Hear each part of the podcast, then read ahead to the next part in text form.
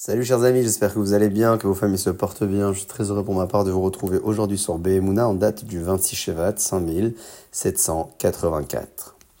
Vous n'êtes pas sans savoir que le nom d'Akadosh Baruch écrit avec la lettre Yud, plus loin He, plus loin Vav, et plus loin encore He, totalise le chiffre 26.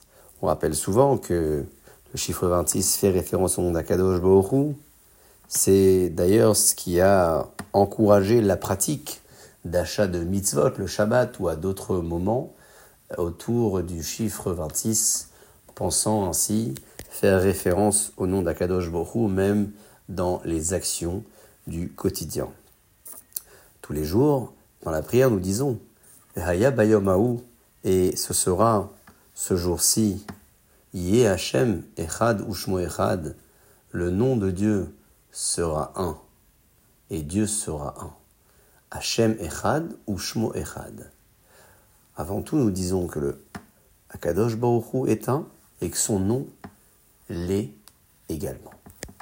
Lorsque nous lisons le nom de Dieu dans nos livres, nous ne le lisons pas tel qu'il est écrit. Vous remarquerez que la ponctuation en dessous de ces lettres, déjà évoquées un petit peu plus haut, n'est pas prononcée telle que son écriture. C'est vous dire que nous n'avons pas le niveau suffisamment élevé pour pouvoir prononcer correctement et dignement le nom de Dieu. Raison pour laquelle nous allons le dire d'une autre manière. Nous dirons Baruch Ata Ado, etc., puisque je ne vais pas dire le nom de Dieu en vain, sans le lire tel qu'il est écrit. Veaya Bayomahu, nous disent nos sages, viendra le jour où la révélation de Dieu sera incontestable et acceptée par le monde tout entier. Le jour où le Mashiach se révélera et le Beth Amikdash sera reconstruit avec la résurrection des morts, eh bien, ce jour-ci, Yé Hashem Echad Ushmo Echad.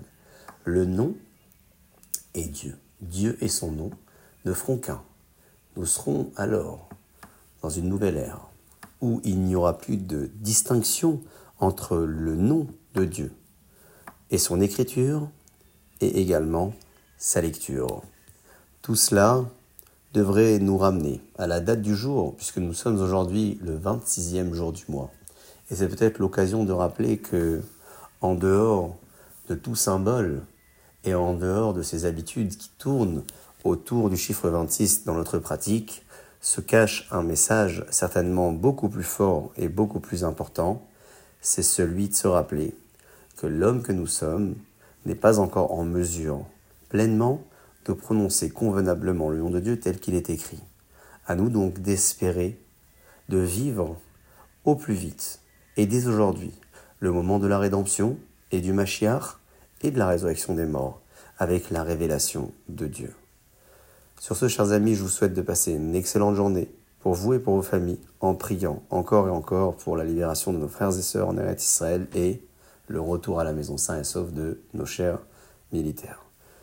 Excellente journée et à très bientôt.